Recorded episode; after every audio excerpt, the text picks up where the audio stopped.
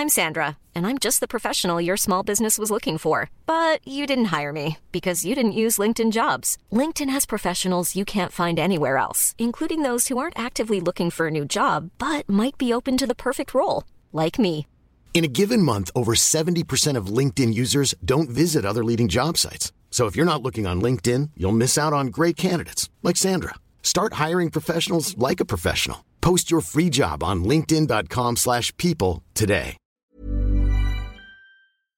Hello l'équipe, très heureux de vous retrouver pour ce nouvel épisode. Aujourd'hui on reçoit Fari, LP et Pierre Demar. Bienvenue dans Entre Mecs.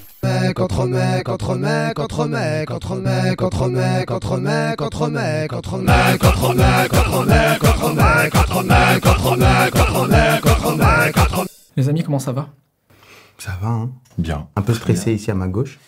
Sinon, Oui, grave, bien sûr. C'est un plaisir de vous recevoir.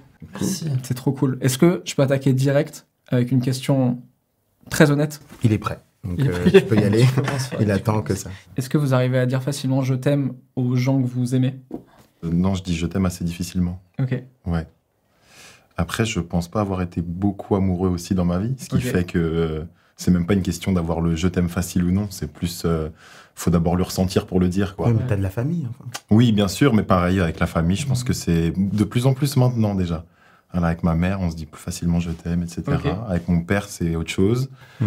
Euh, C'est pas avec mon bizarre frère, par exemple, pas du tout. Parce que quand, Pourtant, on on- le sait, mais- quand euh, enfant et tout, on s'est pas habitué à dire je t'aime et qu'on commence à le dire plus tard, tu sais, c'est presque pas une habitude. Donc, tu sais, il y a un truc presque où tu forces un peu le truc. Ouais, bah en fait, c'est.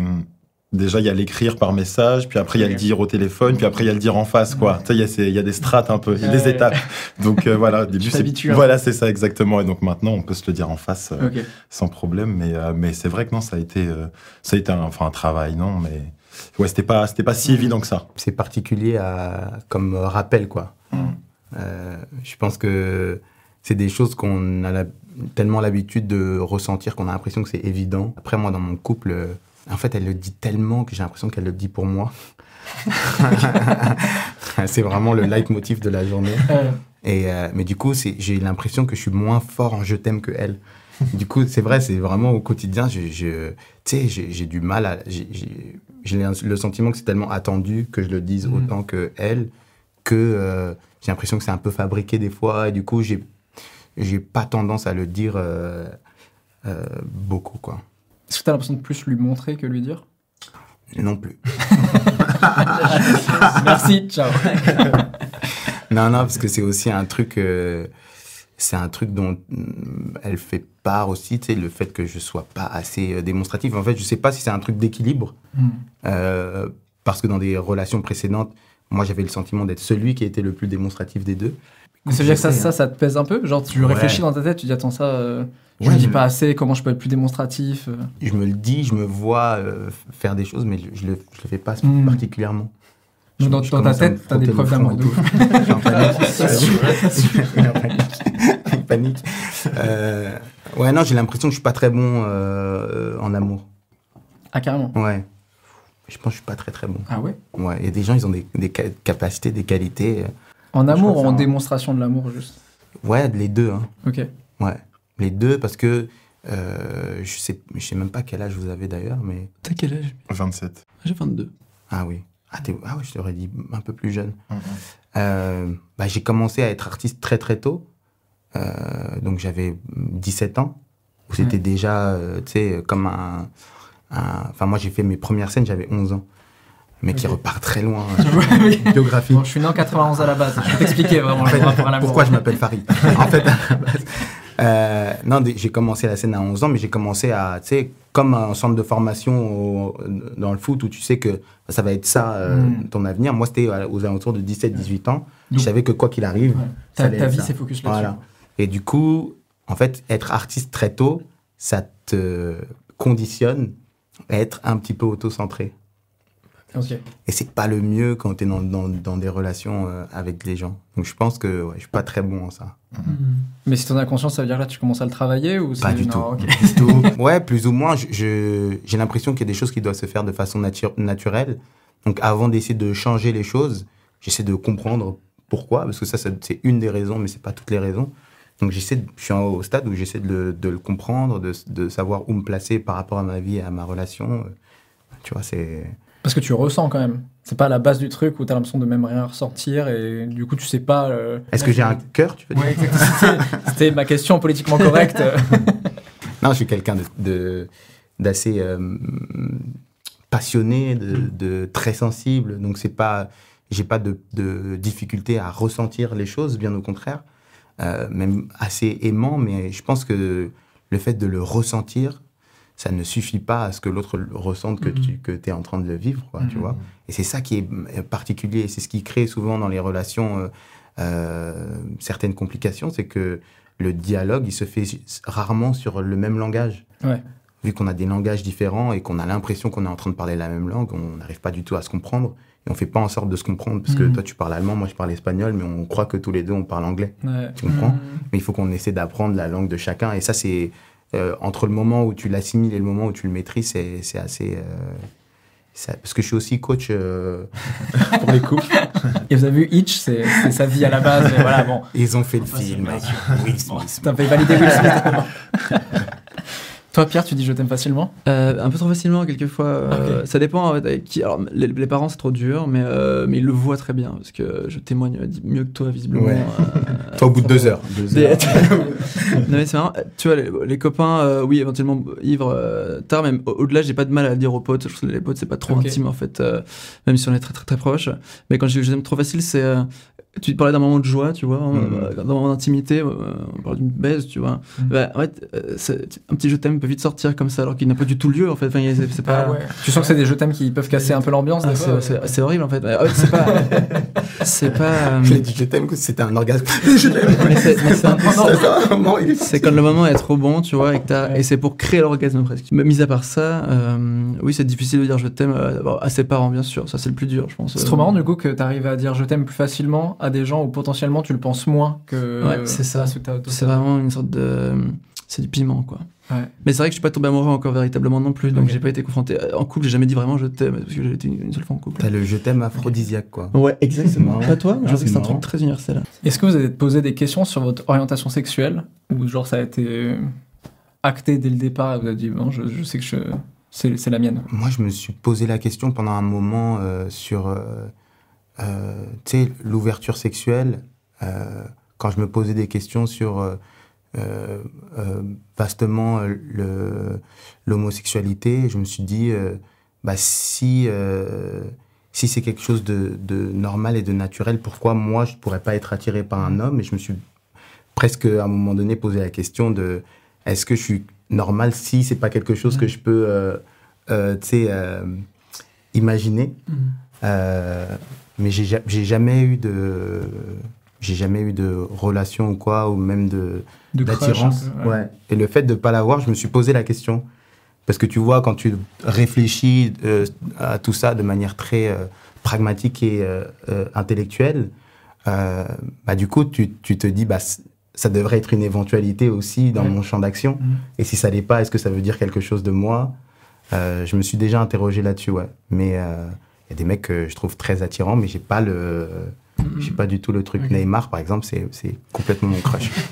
Ah et tu le trouves pas beau, c'est même attirant quoi. Tu dis Je- ah là je- euh, si on se croisait il pourrait se passer un truc. Écoute, j'ai, j'ai un, c'est, un peu marrant parce que j'ai un sketch où je parle de ça, Ok. où je dis Neymar, si je le croise, je serais, euh, T'as choisi le mec que tu croiseras jamais, quoi. C'est trop facile. C'est euh, marrant. je, dis- je dirais, hey, tout de bon, tu sais, je serais un Ouais. peu. Et là, cet été, je l'ai croisé. Et, mais vra- et tu sais, je me retrouve dans. Et j'ai la panique parce que je me dis, putain, j'espère qu'il a pas vu ce sketch. ouais. Et tu dis je me que- suis avancé publiquement en plus maintenant donc. Ouais, bah ouais. Parce que j'ai dit. Il euh, va falloir prouver maintenant. non, mais tu sais, je dis, en plus, si je le, si je le croise, c'est sûr que je rougis et tout, tu vois, ouais. je vais un peu loin et tout. Et, et je le croise, et c'est euh, tu sais, dans un club et tout, je le croise comme ça, et c'est très bizarre, mais je le vois, et donc dans mes yeux, on- ça s- c'est vu, je dis, oh Neymar, j'ai rien dit du tout. Ouais. Et il s'est arrêté, il m'a serré la main. Donc dans ma tête, c'est ok, peut-être qu'il a vu le sketch. Et donc ensuite, quand il est parti, je te jure, j'étais en sueur. Et je savais pas si c'est parce que j'ai checké Neymar, c'était par rapport. Mais ça m'a vraiment fait l'effet que dans le sketch, tu vois. Tellement de feelings différents. Ah ouais, j'étais, j'étais dépassé. C'est, Neymar, il vient de me serrer la main. C'est pas genre, je viens de le croiser, genre, il s'est arrêté, il Ouais, est ouais, venu ouais. me. Donc, il y a peut-être le côté un peu euh, admirateur ou quoi, mais, euh, Mais ouais, il y a des mecs, euh, il y a des mecs, je me dis, ouais, ce gars-là, c'est vraiment un, un beau mec. Quoi. Mais j'ai, j'ai, je me, c'est jamais arrivé au stade où ça, ça a questionné ma, ma sexualité, Mm. pour le moment en tout cas. Bah, ça a été un peu le même processus, tu vois, où je me suis posé la question. Euh, mais pareil, il y a évidemment des, des, des mecs que je trouve très séduisants, Mm. très beaux. Séduisant. Oui, carrément. Ouais, ouais. Mais en plus, bon, alors, ça m'arrive assez régulièrement euh, que des hommes me draguent. Ok. Va savoir pourquoi, je sais pas. euh. Oui. Ouais. Non, je vois. Non, non, mais Il a regardé la hauteur de mon dégradé, il s'est dit, je sais pourquoi, moi. et ben, souvent des, de très beaux mecs, euh, Mm. mais pareil, j'ai jamais. euh, et pourtant, on peut passer de très jolis moments. Je peux aussi Ouais. assez facilement me laisser prêter à ce jeu-là, en fait. ouais. Parce que c'est flatteur et que. Ah ouais. euh, Ah, du coup, rentrer même dans un espèce de mini flirt. Bah, presque, En mode, ouais. euh, tu vois. euh, Toi, Pierre, ça a été limpide dès le départ. Euh, non, c'était pas limpide pour le Ouais. coup. euh, ouais, je sais pas à quel âge exactement, mais très tôt, euh, 11, 10, 12 ans, quand on commence à avoir de l'attirance euh, pour, pour d'autres personnes, je me rends compte que c'est plutôt les garçons en fait. Mais c'était euh, c'était un peu relou en fait, parce que euh, à 12 ans, on n'a pas envie de ça du tout. Et donc, j'avais aucune envie. Donc, euh, j'ai fait comme beaucoup de gens, je pense, euh, qui passent par ce, ce truc-là. C'est euh, on- il y a des tests sur Google, il y a plein de choses, tu vois. Suis-je gay Ah Alors, ouais Tu réponds à Ah, des ok. questions. voilà. Putain, la génération déjà, Ah, c'est ouf. C'est vrai, c'est vrai. Effet, t'as peut-être Ah, pas ça à 12 ans. Ouais, ouais. quel âge. J'ai j'ai 32 ans. 12 ans, on n'avait pas la, la quoi. DSL, Ouais, je crois. j'ai vite remarqué. Ouais. On pouvait faire cette recherche, mais ça durait beaucoup. Oui, oui, c'est ça, sa charge. Mais c'était quoi le type de question Tu te Bah, euh, oui, bien sûr, c'est des trucs. euh, bon, bah, j'aime Lady Gaga, ça commence mal. Euh, Oh, waouh. Ah, c'est drôle. Ah, d'accord. euh, mais j'ai vécu mon truc dans ma tête, c'était pas possible. J'imaginais pas, ça- je pouvais pas être gay. En fait, euh, alors je, je l'étais, bien sûr, et je le savais, mais je pouvais pas le vivre ouvertement. Je, je le vivrais jamais d'ailleurs dans ma tête. Euh, et je, je me suis dit pendant longtemps que je vivrais seul, je sais pas, dans un manoir en école. J'avais un peu cette- ce storytelling que je racontais à tout le monde, ni femme ni enfant, mais ni homme non plus d'ailleurs. Parce que tu préférais être seul à ce Ouais, moment-là ouais. qu'avec un mec. Bah, en tout cas, aux yeux des gens, pour moi, c'était une obligation. Et puis, euh, et puis en fait, ça a été comme ça pendant six ans quasiment. Et un beau jour, je suis tombé amoureux véritablement. Autant une orientation sexuelle, ça se cache entre guillemets plus facilement. T'as pas besoin d'en parler forcément. Ouais.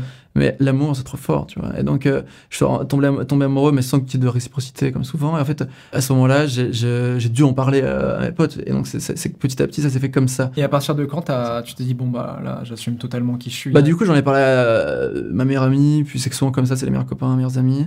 Quand j'ai eu 18 ans, tout s'est enchaîné, tu sens une sorte de nécessité de le dire. Alors euh, euh, j'en ai parlé à ma mère d'abord, et puis à mon père trois mois plus tard. Et, euh, et tout s'est très bien passé parce que j'ai une famille extraordinaire, très très cool avec ça. Et, euh, et j'ai jamais fait un truc public, j'ai jamais fait un coming public. D'ailleurs, euh, en tant qu'artiste, c'est marrant parce que euh, c'est pas un combat que je mène forcément ou quoi. Alors on le sait parce que j'en parle tranquillement avec vous, avec euh, en, en médias et tout ça si on me pose la question. Mais euh, comme j'en ai pas souffert tellement, comme euh, euh, je trouverais ça très opportuniste et arriviste d'arriver à en faire un combat, être porte-étendard d'un truc qui est qui est, moi j'ai- d'autres causes, j'ai envie de- d'amener la musique partout, euh, dans, des, dans des milieux qui, qui peuvent pas se permettre. Il y a plein de choses qui- que j'ai envie de faire et pour moi c'est évident. Et la cause LGBT, je pense qu'elle est hyper importante, il y a des gens qui la défendent très bien, et moi je pense que je la défends à ma façon en en parlant tranquillement. Ouais. Mais dans les chansons, euh, c'est pas pour autant que ça devient un truc. euh, et mon esthétique ne l'est pas. Très souvent, c'est marrant parce que quand euh, je vois des, des réels et tout ça, ils ont envie, comme ils savent que je suis gay de par les médias et tout ça, de me faire porter n'importe quoi, genre de- de- des robes ou quoi, ce qui est pas un souci en soi. Mais moi, je porte pas ça, ça me va pas, j'aime pas ça, je suis trop grand, ça, ça, ça, Moi, je peux. ça me convient pas, tu vois, mais très bien, mais très bien. et en fait, euh, il y a une sorte de, du coup, il y a un lien qui est fait. où Ouais, on se dit bon bah voilà, il est galant, on va, on va, on va le rendre très féminin. On te, on te rentre dans des codes qui, Direct, sont qui sont pas, les miens, en fait, qui sont pas les miens. Moi, j'aime bien porter des sportwear, j'aime bien porter des trucs Mhm. euh, très chill et tout ça. Et, euh, Et et, euh, très souvent, non, non, c'est pas forcément. Et justement, sur le, parce qu'on parle de style vestimentaire, est-ce que vous êtes déjà senti jugé sur un truc que vous avez porté? Vous avez dit, vas-y, ça, je le sors, et vous sortez, et tu sais, on te dit, Hmm, faut, Ouais, pas le mais- porter, ça. Ouais, mais j'en rigole, moi, je sais pas vous, mais moi, c'est plutôt euh, les shorts, euh, tu sais, euh, à l'Olympia, j'avais un short euh, à floche comme ça, euh, rose, qui est un peu particulier. Moi, j'adore, mais, mais j'en fais presque une blague, en fait, moi-même, donc les gens, ils, ils trouvent ça drôle plutôt que Ok. gênant, tu vois. Ouais. Je sais pas vous. Euh, bah, plus jeune surtout. Ouais. Ouais, ouais, il y a eu beaucoup de, Adolescence, genre beaucoup de tentatives, ouais. mais, euh, mais je me permettais, enfin, je me permettais pas tout, mais je me permettais beaucoup de choses, mais, mais ça va du slim euh, quand j'arrive dans mon collège en sixième Ouais, et que, non mais, attends, bah non, mais bon, voilà, tu vois, ça va de ça à des tenues un peu plus excentriques, tu vois. Donc, très osées, Tu t'es déjà dit, vas-y, je rentre dans le moule pour faire de Franchement, non, jamais. Non, non, non. Bon, ouais, petit, bah, tu sais, tu prends peut-être plus difficilement la critique. Ouais. Voilà, tu te sens un peu jugé, puis les enfants, les adolescents Ouais. sont quand même assez. euh, T'as plus envie d'être c'est- accepté c'est par le cruel. groupe. euh. Comment, oui, y a, je pense aussi un petit peu de ça. Puis après, en grandissant, non, tu portes Ouais. ce qui te plaît quand tu as envie. euh, non, ça maintenant, c'est, c'est plus du tout un sujet quand je me regarde devant ma glace avant de sortir, quoi. tu Parce que quand je t'ai découvert dans Nouvelle École, t'avais un style euh, déjà euh, très marqué, je trouve. Il y Mhm. avait un truc très british et tout, tu vois, euh, où je me suis dit, ah ouais, il, a- il, assume, euh, il assume une vraie identité. Quoi. Ouais, ouais, bah, j'ai toujours aimé ça. J'ai toujours aimé ça. J'ai fait de la danse et on accordait aussi beaucoup d'importance aux vêtements. Ouais. Enfin, en fait, pour tous les arts de la scène. Et après, même moi, dans mon quotidien, enfin, la mode m'a toujours intéressé. Et donc, forcément, voilà, j'ai j'ai exploré. Mhm. J'ai exploré et je pense avoir trouvé quelque chose qui me, qui me correspond plutôt Ouais. bien. Donc, euh, J'ai l'impression que plus on s'intéresse à la mode, en plus, plus on se permet des pièces étape par Bien étape qu'on n'aurait jamais, euh, qu'on n'aurait jamais essayé avant. Oui. Où là, on fait, mais bien sûr, ce kilt, mais Ah tu ouais, quoi. Tu sais, tu sais par quel été fait. Alors qu'en fait, trois ans avant, tu sais, on n'aurait Jamais, jamais. euh, sûr. ouais, ouais, c'est vrai. C'est vrai qu'il y a un peu de ça, ouais. C'est vrai qu'il y a un petit peu de ça. Toi, Farid, il n'y a pas une anecdote avec un survêt rose Mais d'où où t'as trouvé cette Mais anecdote Tu crois que je travaille pas Mais Attends, c'est dingue cette histoire. Il y a des trucs écrits vrai y a des. Mais moi, c'est c'est l'histoire de ma vie, moi. Je sais que quand euh, je mets un truc et que les gens se moquent, c'est que je suis sur la bonne voie. Ah. Et du coup, euh, ça, c'est l'une de mes frustrations d'ailleurs euh, de ces dernières années, c'est que les gens ont tellement accepté que je puisse mettre, en tout cas dans mon entourage, que je puisse mettre tout et n'importe quoi, qu'il n'y a plus de. Ah, ça surprend plus personne. Et du coup, je cherche un petit peu. euh, T-shirt blanc, peut-être euh, Un basique, un basique, c'est En fait, c'est ça. Il faut un jean, jean basket, Ouais, voilà. Je te jure, si je mets un jean, les gens ils sont choqués. Et donc oui, euh, quand j'étais au lycée, euh, une fois, euh, c'est le marché devant chez moi, il y avait un survêt rose. Ma mère elle nous a éduqués avec l'idée que euh, il n'y a pas de choses qui sont euh, réservées aux filles et aux garçons. Euh, et donc, euh, par exemple, quand on était tout euh, enfant, euh, elle aimait pas que on- on- les gens ils puissent nous laisser entendre qu'on puisse pas jouer avec un bébé, par exemple. Ouais. Elle disait, bah, il va être papa à un moment. Mhm. Donc, euh, pourquoi il pourrait pas jouer avec un bébé ou une poussette euh, Ou, tu sais, la dinette, parce que la vaisselle, c'est pareil, on la faisait à la maison. Et donc, moi, pour moi, le rose, c'était pareil. Je vois pas pourquoi le rose, c'est réservé aux, aux filles. Et donc, je vois ce survêt rose et, et je sais que ça va être différent. Je sais qu'auprès des gens, ça va faire polémique et que on va m'en parler, genre, ah, tu portes du rose, et que du coup, moi, je vais dire, bah, je vois pas pourquoi le rose. Tu vois, j'avais déjà ce Ouais. truc un peu. euh, Ah, il y a un truc Euh, rebelle. un peu. contestataire, ouais. Parce que peu là, t'es adolescent à ce moment-là. Ouais, je suis adolescent, j'avais euh, 16 ans.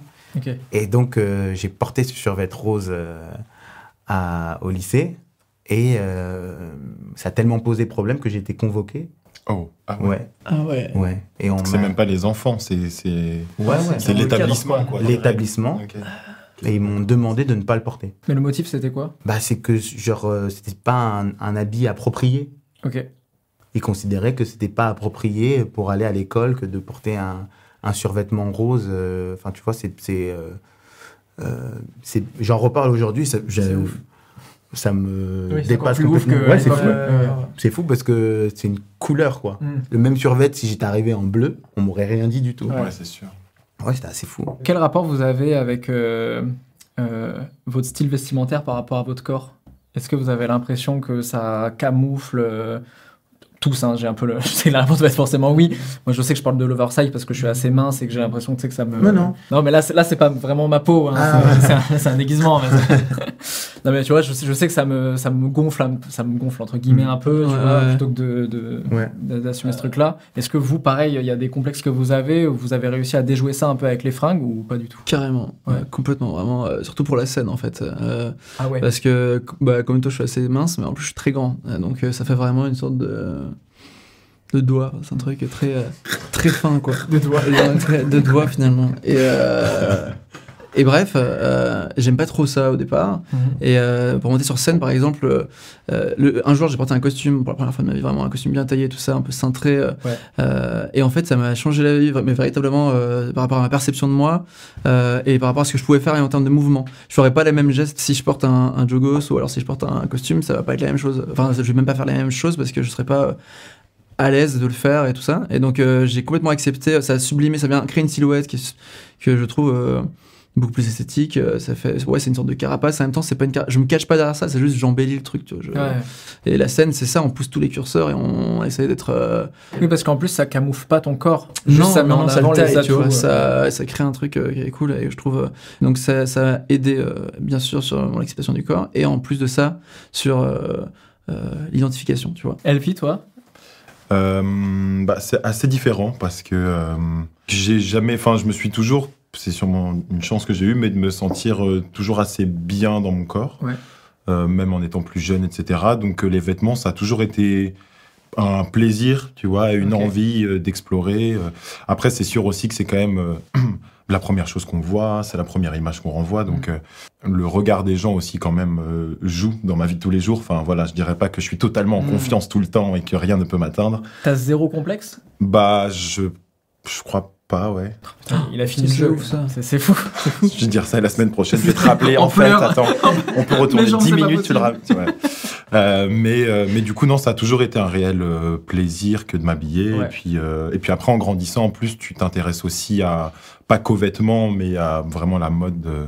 Enfin, tu vois, je me suis plus intéressé à la, sais, à la haute couture, etc. Et à découvrir un peu tout ce qu'il y avait derrière. Et donc, en fait, ça m'a complètement fasciné. Et donc, euh, c'est cool parce qu'à chaque fois que je creuse encore un peu plus, Ouais.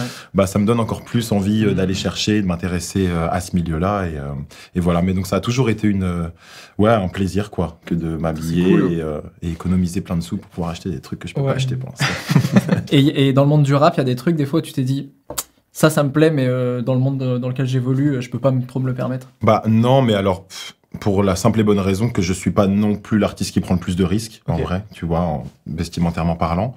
Mais euh, je trouve aujourd'hui quand même qu'on a réussi à casser plein de codes. euh, Ouais. Enfin, tu vois, euh, de voir euh, Young Thug en robe sur euh, sa pochette d'album, euh, ça peut être vite fait surprenant, mais en vrai, ça choque personne. Ouais. Euh, Youvdi euh, qui a, tu vois, un art différent sur chaque ongle, ça choque personne non plus. Ça, c'est cool, tu vois. C'est quand même des barrières qu'on a réussi à briser. Ouais. euh, donc, euh, voilà, je sais pas si on est arrivé, euh, En France, moins. tu vois. un peu moins en France. Ouais, Ouais. peut-être, ouais. Dans le rap, en tout cas. Ouais. euh, On a moins d'exemples parlants. ouais, Ouais. en France. Oui, c'est vrai. C'est vrai. Et Youvdi, tu vois, il est parti dans le rock en plus. En plus, ouais, il a on, quitté a, le per- on a perdu ouais. le seul français qu'on avait. euh. C'est vrai, c'est Ouais, vrai. donc suis ouais, d'accord. avec toi, ouais. C'est encore un peu sage. euh, Oui, oui. Et c'est trop cool. euh, Moi, j'étais le premier que j'entends dire, euh, moi, c'est ok, tu vois, les fringues et tout. Moi, j'ai eu des moments, euh, des fois, dans des magasins, tu sais, euh, cabines d'essayage où j'ai essayé 15 trucs, rien me va. Et donc, le dénominateur commun, c'est mon corps. Donc, je, me, donc, je me dis, tu sais, t'es là à phaser, tu fais, bah, je- tant pis, je, je m'habille plus, en fait. Qu'est-ce qu'on fait Ouais. Et surtout, adolescent et tout, c'est quand ton corps il change, que tu comprends plus Mmh, trop ouais. et tout. Et euh, après, il a fallu que je comprenne les logiques un peu de mon corps et de me dire, non, mais en fait, euh, pas à l'habit de s'adapter à toi, c'est à toi de trouver les bonnes fringues qui vont te mettre en valeur sûr. et tout, quoi. Les tatouages, t'as aidé? Je me suis- En vrai, je me suis longtemps demandé si les tatouages euh, servaient à camoufler mon corps ou pas. Hmm. Et je pense que ça l'a pas été entièrement, mais je pense qu'il y a une période, les premiers, j'ai commencé il y a 11-12 ans, euh, les premiers ont aidé à m'accepter, mais pas pour Oui, camoufler mon corps, mais plus, à pour, t'accepter. euh, C'est le, c'est le même principe. euh. Hmm. mais plus pour montrer ma personnalité. Ouais, ouais. Tu vois qu'il y a un truc de, ok, on voit qui je suis euh, avant de camoufler juste mon Mais corps. il y a un truc de si je fais quelque chose que j'aime bien sur ce corps que j'ai du mal à accepter, bah, je vais un peu plus aimer Ouais. mon corps. C'est- En tout cas, je- avec le temps, je crois que c'est la logique dans laquelle euh, moi-même j'ai été avec les, les tatouages. euh, mais comme les habits, ouais. Les habits, c'est un peu pareil, sauf que c'est pas euh, permanent. Moi, je sais que la fourche basse sur les pantalons, c'est par rapport au pareil, la minceur, euh, les jambes très longues, parce que j'ai des, jambes très longues par rapport à mon, à mon buste, donc j'essaie de composer, mais du coup, ça devient un- une façon de, de s'exprimer, une façon de créer, parce que euh, du coup, tu essaies de composer avec la matière que tu as au départ. Euh, mais euh, c'est c'est beaucoup, euh, dans mon cas en tout cas, c'est beaucoup, beaucoup un camouflage. Ouais. Ah ouais? Ouais. Encore aujourd'hui, du coup, il y a encore ce truc. euh, Peut-être un peu moins parce que euh, la fille avec laquelle je suis, elle travaille dans la mode, donc euh, ça a ou- beaucoup ouvert ma perception, ma vision d'un physique de la façon dont tu pouvais mettre en avant ce que moi je référence comme étant des défauts. Donc aujourd'hui, c'est, je suis un peu plus libre là-dedans, mais c'est encore une façon de qu'on voit mon style avant de me voir moi, quoi. Mm. Encore aujourd'hui. ouais. C'est trop marrant parce que je suis sûr que tu demandes à des gens dans la rue est-ce que vous pensez que Farid a des complexes physiques? Je suis sûr que 95% des gens disent évidemment que non, il, il se permet de, de- Tu vois Non, mais il se permet de s'habiller, de, de tester Parce qu'ils m'ont pas vu en slim. Ah, c'est ça, Mais- tu vas dire en slip. en slip aussi. en slip, ça ira. Mais, mais euh, oui, je pense que c'est parce que euh, je le fais bien. Mais Ouais. euh, t'as des complexes quand t'es euh, euh, un peu perfectionniste Mm. euh, et que tu réalises que la seule chose que tu peux pas réellement perfectionner, c'est ton physique, du coup. Mhm. Ou alors, faut se donner beaucoup de travail à la salle et quand tu as une vie d'artiste, c'est un peu plus compliqué, quoi. Ou faire de la chirurgie esthétique. Ouais. Et même, même à ce moment-là, plus tu avances dans la perfection de ton physique et plus tu développes en réalité des complexes. Mhm. Euh, et donc, je pense que ouais, c'est un, c'est un, c'est un espèce de dénominateur commun parce qu'on est dans, aussi dans une culture euh, de l'esthétisme, en tout cas euh, du selfie, euh, de, du filtre. Donc, tout nous ramène à euh, ce qui devrait être un peu uniforme, un Mhm. peu euh, esthétisé, un peu Mhm. plus beau. Quoi. LP, t'as une punchline qui m'a touché? Là, la vidéo s'appelle les punchlines. Ouais. D'accord, ok, cool. Tu dis quand je suis trop touché, je quitte la pièce, sinon ça va se voir. Mhm. Bah, Encore aujourd'hui? euh, encore une fois, on y travaille. Mm. On y travaille, mais en fait, c'est que j'ai, ce que je voulais dire par là, c'est que j'ai vraiment beaucoup, beaucoup de mal à masquer mes émotions. Mm. Quand je suis content, ça se voit. Quand je suis contrarié, ça se voit. Quand je suis pensif, enfin, je, voilà, j'arrive jamais à Ouais. poker face, ça n'existe pas chez moi. Je serais Ouais. très nul au poker, je pense, par C'est exemple. vrai Voilà, ouais, ouais. Après, il y a des lunettes, donc ça peut. c'est ça rééquilibre tout. vrai. c'est mais- des lunettes de table. Voilà, Donc, exactement. Elle ne se- elle ne se porte pas. Elle ne se porte pas. Je pense même si tu cachais la moitié de mon visage, le reste dirait Ok. tout, quoi. Donc, euh, donc voilà. Et Est-ce qu'il y a des émotions que vous cachez euh, plus facilement que d'autres? Moi, je sais que par exemple, la tristesse, c'est encore aujourd'hui un truc. euh, même moi, je pleure facilement devant des films et tout. Enfin, Ah ouais? devant des films, devant des émissions, euh, des trucs. moi, tu sais, les émissions d'histoire de vie et tout, c'est trop beau. Voilà. Et j'ai encore un truc où quand je suis et je me rends compte que c'est pas que c'est tellement social que même tout seul, je réfrène le truc. Tu sais, même quand potentiellement personne me voit, Ouais. je suis en mode non, c'est bon, on va pas pleurer devant ça et tout. Est-ce que vous avez aussi un peu ce truc-là? Ouais, je trouve que c'est intéressant la scène par rapport aux émotions qu'on cache, euh, parce que euh, je trouve que c'est que ça, c'est de faire semblant que tout va bien quand tout va mal un peu. Tu vois, il y a ce truc où, euh, je sais pas toi aussi, mais j'imagine certainement que il y a des trucs que tu pensais que tout le monde rirait et les gens ne rient pas et ça peut te déstabiliser. Non. ça n'arrive jamais. et euh, tu sais, surtout en festival où tu arrives sur un festival, les gens sont pas forcément là pour toi, d'autant plus à un moment où je suis pas du tout tête d'affiche, donc les gens ils viennent voir Angèle à 23h, pas Pierre Demar à 15h, tu vois. Qu'est-ce qui arrive sur scène que, auquel tu t'attends pas, par exemple, au festival? Euh, bah par exemple, tu vois, euh, ce qui est arrivé, ce qui est arrivé. Moi, pour, pour l'instant, il y a, il y a, à ma carrière qui, qui débute, il y a un morceau qui est très connu et un demi-tube, Donc, un tube et demi. Et en fait, euh, le, au- dans les grands festivals, je joue normalement le, le tube qui est le plus connu, un jour je marie un ange, et je le joue euh, euh, en dernier, fin, ouais. sauf il en reste un derrière. Et c'est arrivé, mais c'est arrivé deux fois cet été, que tu t'ajoutes ton, truc- ton truc, et à côté, il y a, je sais pas, il y a Luigi, n'importe qui qui commence un, un show, et du coup, genre, chut, et t'as la moitié des gens qui sont. Et parce que les gens ils sont venus pour ça en fait. Ouais, tu vois. ouais. Bah oui. Et euh, Faudrait le faire en boucle. reste un- il faut- comme ça, un morceau sur Les gens 30 restent. minutes. Et, euh, Vous vous jugez beaucoup? Parce que J'ai l'impression que toi, tu te juges énormément. bien euh, sûr, je pense que c'est normal, non Je pense. Je Toi aussi, tu pas. pas, Ouais, ouais, moi je suis. moi en plus, il y a vraiment des périodes où tu sais, je le verbalise et là je me dis, vas-y, faut arrêter. Le moment où Ouais, tu dis, mais t'es vraiment une merde. Et tu fais, Ouais. ouais. tu sais, tu t'entends, tu te dis, mais ouais, si quelqu'un m'a. quelqu'un Comment tu me parles c'est ça. Je prends la tête avec moi-même. Je me dis, t'es toxique, man. Non, mais c'est- ouais, vous vous êtes dur avec, euh, avec vous-même ou. Ouais, plutôt. Ouais. Ouais, ouais, quand même. Quand même, quand même. Et dans toutes les étapes, euh, que ce soit en studio, je suis rarement sorti satisfait d'une séance de studio. Mhm. Quand je descends de scène, Ah ouais. le premier truc qu'on fait, c'est de se dire ce qui va pas. Ouais, comme toi. Ah, Bon, là encore, euh, j'ai fait ma première date, euh, vraie date à Paris. euh, Ouais.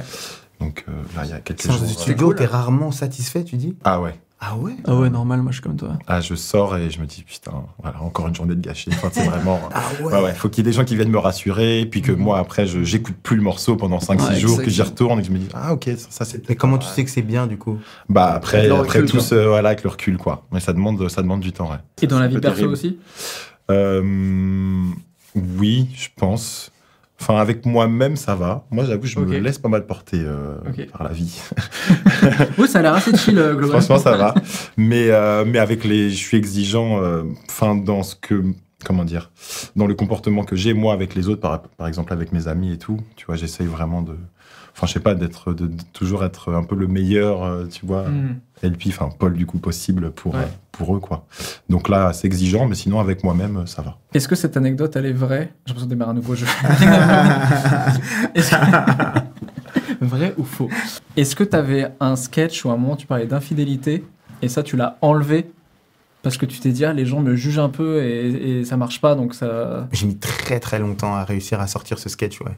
C'est assez intéressant parce que la, la réaction euh, sur un spectacle euh, d'humour, elle est, euh, elle est un peu différente de, des autres formes de live parce qu'en fait, euh, vu que ce qu'on recherche de façon générale, c'est pas une obligation, mais c'est du rire, il y a certains sujets où tu vas les mettre dans ce qui est opposé au rire.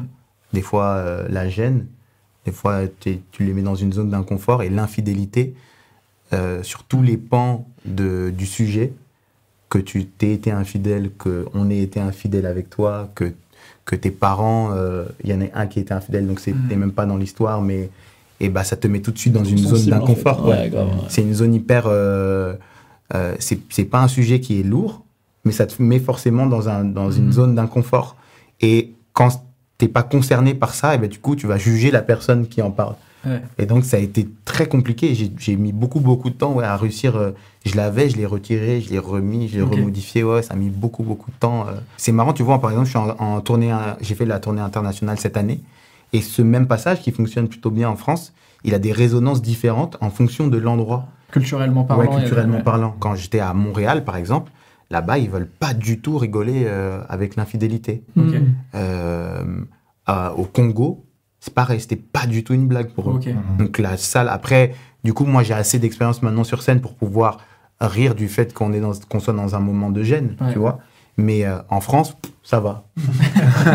en France, vas-y. euh, mais il y avait une certaine limite quand même de euh, sincérité. Le moment où je dis, euh, où, je, où je vais assumer le fait que je l'ai été, euh, qu'à un moment donné, j'ai euh, j'ai pas été honnête avec des, des femmes, même en me jugeant moi-même, même en montrant que je suis pas fier de Mhm, l'avoir mhm. fait. Et ben ça met quand même les gens dans un, Ouais, endroit d'inconfort. Mais moi, le, typiquement, la fidélité euh, slash infidélité, c'est un- une thématique qu'on me demande depuis des années de faire une table ronde autour de ça. Mhm. Et typiquement, je, je- là, je trouve ça hyper intéressant. Ah, je mais serais sais pas capitaine. comment. c'est parti, avec plaisir. mais, tu vois, mais en fait, tu vois, ça m'a moi-même mis dans un inconfort où je me suis dit, waouh, mais comment on aborde ça Euh, Ouais. Qui j'invite pour parler de quoi Quel point de vue, etc. Ah, comment t'en parles en plus Exactement, ouais. exactement. Et tu te dis, est-ce que, et pourtant c'est le leitmotiv de ma chaîne où vraiment les gens, on les, on les redécouvre, tu vois, il y a plein de Mhm. personnalités qui viennent, on les découvre de manière hyper honnête et tout, mais quelle est la limite à chaque fois de cette Ouais, sincérité Et surtout, en fait, euh, tout le monde dit, ah ouais, on veut que les gens soient honnêtes, on veut les découvrir différemment. Jusqu'à quel point jusqu'à quel Mm. point, qu'est-ce qu'on est prêt euh, d'accepter d'entendre, Ouais. etc. Quoi. Ça, c'est pas évident. Vous, c'est touchy pour vous, le, les sujets euh, fidélité, infidélité et tout? Pas tellement. Ouais. Non. Mais j'ai envie d'être toi, en fait. Que Il n'y a rien. en fait, il nous avait tout dit dans sa voix au départ. hein. Tout était dans la voix. On l'a- La sagesse. La sérénité de la voix ne camouflait rien, en fait. C'était tout est honnête. Non, mais je pense que c'est c'est des choses dont il faut parler, mais Ouais. c'est cool justement de pouvoir en parler un peu librement, Ouais. euh, que ce soit avec son sa partenaire ou que ce soit avec euh, avec son entourage, avec euh, Mhm. je sais pas. J'ai pas l'impression que ce soit un sujet si si sensible. Puis c'est quelque chose de c'est- c'est assez commun. Quoi. Ouais. Enfin, c'est quelque chose que Ouais. Et en même temps, tu sais, quand tu te dis est-ce qu'il faut pardonner ou pas l'infidélité, j'ai l'impression que là, tu sais, ça met un Ça oui, part ouais, ouais, ouais. Et Chacun a son avis, truc, et j'ai l'impression que c'est hyper polar- polarisant. Ouais, ouais, mais il y a des gens, en fait, il y a des gens qui le vivent de façon extrêmement violente. Ouais. Mhm. Euh, moi, je l'ai- vu et pas que dans mes relations à moi. C'est vraiment euh, une blessure profonde parce que ça vient un peu comme euh, une rupture, mais de façon euh, encore plus euh, exacerbée. C'est que ça vient remettre en question euh, tout ce dont on parlait juste avant, qui est euh, la confiance en soi, comment tu te vois, comment tu te c'est sens vrai. perçu par les autres. Tu as l'impression, du coup, que tu pas assez bien. Tu as l'impression que tu as été. euh, renié, trahi, donc c'est c'est- c'est pour ça que c'est un sujet qui est si tendu. Ouais, non, moi j'ai eu des, des longues, des longues conversations justement sur ce sujet-là avec, avec mon père sur, sur la fidélité. Et, moi, j'ai toujours vu comme un espèce de, de personnage qui, euh, justement, remettait en question euh, cette idée absolue de, de la monogamie. Et, euh, et récemment, il m'a bien fait comprendre l'inverse. Il m'a dit euh, Tu verras que un jour, tu vas avoir besoin de retourner auprès de quelqu'un Ok. que c'est un espèce de. euh, à un moment donné, tu auras besoin de ce refrain dans ta vie, euh, d'un espèce de pilier sur lequel tu pourras te reposer parce que ça va avec l'idée euh, même de, de l'existence. quoi. Et c'est un peu euh, remis en question euh, toute l'idée que je me faisais de, ouais, de la monogamie, parce que bah, mon père, il a, il a trois enfants de trois femmes différentes. Ouais. Et donc, forcément, à l'échelle d'une de ma propre vie, c'est bah, ok, bah, mon père, euh, c'est un queutard en fait. Hmm. tu comprends? Mais à l'échelle de sa vie à lui et de là où il vient de sa culture, en fait, euh, c'est quelque chose qui est, qui est pas si euh, différent que ça, presque commun même. Et en fait, c'est pas forcément un critère de quelqu'un qui voit la vie de cette façon-là. Et, et moi, c'est vrai que je suis plutôt de cette école. De, je, je pense que le couple, ça a un lien avec euh, ce que tu es. Euh, et, euh, et ouais, le fait qu'il m'ait dit ça là récemment, je me suis dit peut-être que dans quelques années, je, je sentirai ce, cette euh, évidence de, bah en fait c'est ça, c'est ça le, le- Hmm. l'idée même, ou en tout cas le but de l'existence. Pour finir, il y a une question que j'aime beaucoup. Euh, à quel point vous vous sentez 100% aligné avec vous-même aujourd'hui? Est-ce que vous êtes à 100% Un pourcentage Ça peut être un pourcentage. ouais. Euh, Entre qui vous êtes, comment vous l'assumez, la peur du jugement, etc. Ouais, moi, je me sens assez aligné. euh, Oui, moi aussi. euh, ouais, très aligné. euh. Je cherchais le bon pourcentage dans ma tête. je Ouais, sais pas pourquoi. Vraiment, tu m'as mis l'idée dans la 15,7. tête. Tout ce que je fais, en tout cas, je suis. euh, pas j'en suis fier, mais au moins je l'assume, je mixais moi et que je prétends pas être qui que ce soit d'autre, tu vois. J'ai accepté plein de trucs, euh, justement, quand on parlait tout à l'heure d'être cool et tout ça, vois, des trucs comme ça. Parfois, on a envie d'être hype, on a envie d'être cool, on a envie d'être euh, moins, justement, enthousiaste, à moins extérioriser les choses. Et je me suis dit que c'était plutôt une richesse et que, en vrai, c'était cool. Putain, moi j'avais une question tout à l'heure, j'ai oublié de la poser. Le, est-ce que, parce que tu disais que toi, tu t'étais pas, euh, tu te mettais pas dans une posture où tu étais dans une forme de militantisme. Est-ce que le fait qu'il y ait eu des artistes euh, avant toi euh, euh, qui soient dans cette forme-là, est-ce que ça t'a aidé artistiquement ou dans, dans, dans ta vie personnelle ou, ou pas du tout? Bah, tu sais quoi, c'est marrant parce que les gens qui ont le plus aidé, euh, c'est une bonne question, mais ouais, les gens qui ont le plus aidé euh, à, à trouver ça euh, tout à fait ok, de l'assumer pleinement et tout ça, c'est les gens qui. C'est genre un Taylor the Creator un Frank Ocean, tu vois. Plus que des figures hyper. ass- En fait, c'est des mecs où juste. euh, c'est pas un sujet en fait, Ouais, ouais. tu vois. Frank Ocean, c'est vraiment le badass. Bah, c'est badass en fait. Et du coup, tu vois des modèles badass, tu vois des modèles cool. Encore une fois. Ouais, ouais, ouais. Et C'est tu vrai dis, sont très et tu te cool ils sont coup, très cool. Genre, Ah, cool cool. Tu voulais dire noir Bien sûr. Absolument. Pour revenir à ta question, je, je, je pense que j'en suis à un, je suis à un point dans ma vie où j'ai j'ai dépassé le moment où, euh, où j'avais le sentiment d'être aligné avec moi-même.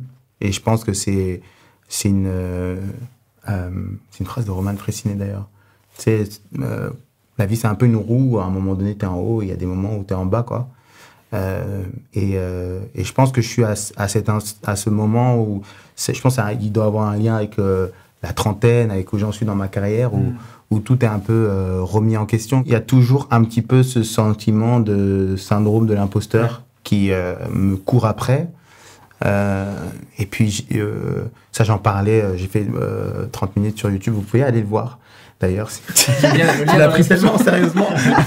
Bien sûr. Bien sûr, on va cliquer, ça sera dans la description. ouais. euh, où je parle du fait que j'ai du mal à me défaire de ma barbe, de ma coupe de cheveux, parce que c'est devenu moi, euh, malgré moi, quoi. Est-ce qu'il n'y a pas un truc aussi où tu te sens moins homme si tu restes à barbe? Bah, je me sens pas homme de manière générale. Ok. Ouais. Je me sens jeune homme. Je me sens, euh, tu sais, euh, garçon. Hmm. Ok. Je me sens euh, jeune garçon, mais je me sens pas homme. Ah, et, euh, cool. Ah, et c'est je- trop marrant. Ouais. Moi, j'ai pas l'impression qu'on a un an d'écart, par exemple. Pour moi, j'ai l'impression que toi, t'as ton âge. Toi, c'est ok, t'es, pour moi, je te vois comme un homme. Et moi, j'ai un mini truc, tu vois, de. Moi, j'ai l'impression d'avoir 15 ans, tu vois. tu me vois comme un homme? Je te vois comme un homme. eh ouais. Ouais, je sais, je sais pas, je pense que c'est une- c'est beaucoup une histoire de... Et c'est un truc contre lequel j'essaie de, de lutter, parce qu'en fait, il y a souvent euh, l'idéologie contre la pratique. Ouais. Euh, c'est pareil pour euh, toutes les idées qu'on peut avoir liées au fait d'être, euh, un peu de gauche, parce que Ouais. on s'oppose à une certaine forme de, de consumérisme, mais en même temps, on est en plein dedans, parce qu'on Mhm. pousse les gens à... Et ben c'est pareil, idéologiquement... euh, je t'ai dit, moi j'ai grandi dans l'idée qu'il n'y a pas de façon d'être un homme, euh, à part euh, comme tu es toi. C'est hyper sain d'avoir un mec comme Timothée Chalamet qui incarne aujourd'hui le fantasme absolu au cinéma, parce que il est, il a pas, euh, il développe pas euh, ces, euh, ces critères qu'on a de la masculinité. Et en plus, l'un des rôles qu'il a fait Mhm. BT, c'est un rôle où il remettait en question justement sa sexualité. Euh, malgré tout, j'ai quand même euh, le fantasme d'avoir des pecs. Il y a cette dualité de, Ouais. qui, qui revient à un truc très simple du corps dans ma posture. J'ai pas le sentiment d'être dans le corps d'un homme parce que c'est pas ce avec quoi j'ai j'ai j'ai grandi comme euh, comme exemple. Donc euh, je je pense pas qu'aujourd'hui je puisse répondre à 100% euh, pour revenir au pourcentage, euh, être aligné avec moi-même. Je suis aligné avec ce que je représente en tant qu'artiste jusqu'à aujourd'hui et ça j'en suis plutôt fier. Mais euh, en tant que personne, pas vraiment non. Hmm. C'est trop intéressant ce que tu dis parce que je- moi je, je réalise un truc de plus en plus. C'est que là avec ma meuf ça se passe trop bien, on a eu un bébé, on construit quelque chose. Bravo. Si, bah, voilà. Et euh, ce serait horrible, ça se passe hyper mal. Si on peut en parler, vous avez deux minutes. et, euh, et en fait, je me suis rendu compte que je me fous beaucoup plus du regard des autres ou de la validation des autres depuis que j'ai l'impression que, socialement parlant, le, le game est fini un peu. Ça a été accompli. ouais. C'est-à-dire que j'ai. ouais. Ouais, C'est que je- là j'ai trouvé une meuf qui m'accepte 100%, qui je suis, etc. J'ai l'impression d'être, euh, d'avoir beaucoup moins à prouver. Je pense qu'il y a aussi le fait d'avoir un enfant, ça remet en question Ouais. tes priorités. Genre, Ouais. il y a un côté, qu'est-ce que j'en ai à foutre, en fait. C'est Complètement. cette petite euh, chose qui. euh, ouais, je pense que c'est aussi un truc qui bouleverse un petit peu ta façon de voir les choses. Carrément. LP, toi, t'es à Ça 100, va. 120%, 120% aligné Ça va, avec toi-même. Ça va. Ça, Non, non, mais je rejoins un peu ce que, ce que disait Farid. C'est vrai que c'est. Enfin, qu'il y a des cycles, en fait. ouais. Ouais. Donc, Ouais. euh, c'est sûr qu'il y a des. Enfin, même pas des semaines, mais plutôt des, des mois, des périodes euh, où ça va mieux que d'autres. Et puis, voilà, après, on essaye toujours à se rattacher au fait que quand ça va pas, on sait qu'à un moment donné, bon, c'est normal, c'est le cycle, on va revenir vers quelque chose de Ouais. plus positif. Et donc, ça nous permet de tenir. Et puis, quand on est en haut, on n'a pas envie que ça redescende trop vite. Et, et voilà, donc c'est. Ça dépend. Ça dépend, mais en règle générale, euh, ouais, ça va. Ouais.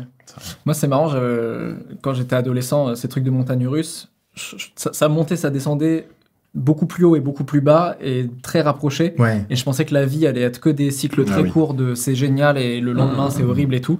Et Et en en fait, fait, plus ça va, plus je me rends compte que les courbes commencent à s'élargir Ouais. un peu et c'est un peu plus stable. ouais. Mm, mm. Donc je sais pas si c'est pareil pour vous, mais j'ai l'impression que les, les hauts et les bas sont plus une chill. très bonne analogie. C'est plus on passe de Space Mountain à la maison des poupées, quoi. Exactement. Et alors, je pense que c'est peut-être pas le cas de tout le monde, mais j'ai l'impression que c'est un beau message de d'espoir de vieillir, qui pour des fois est un peu négatif. Ouais, ouais. Mais j'ai l'impression que plus on vieillit, plus on est à l'aise avec nous-mêmes, et plus il y a des trucs, on est, on se dit vas-y, c'est moins moins grave, on relativise beaucoup tu l'as ta conclusion. Je suis un professionnel. Merci les amis, vous avez kiffé Ouais, grave, super. merci beaucoup. C'était trop bien, j'ai adoré. J'espère que vous aussi vous avez kiffé. N'hésitez pas à liker cette vidéo si vous avez kiffé, c'est très important. Et on se retrouve la semaine prochaine pour une nouvelle vidéo.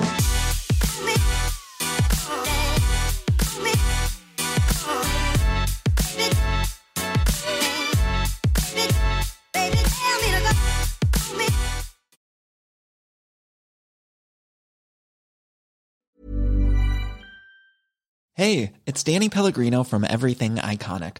Ready to upgrade your style game without blowing your budget? Check out Quince. They've got all the good stuff shirts and polos, activewear, and fine leather goods, all at 50 to 80% less than other high end brands. And the best part? They're all about safe, ethical, and responsible manufacturing. Get that luxury vibe without the luxury price tag. Hit up quince.com slash upgrade for free shipping and 365 day returns on your next order. That's quince.com slash upgrade.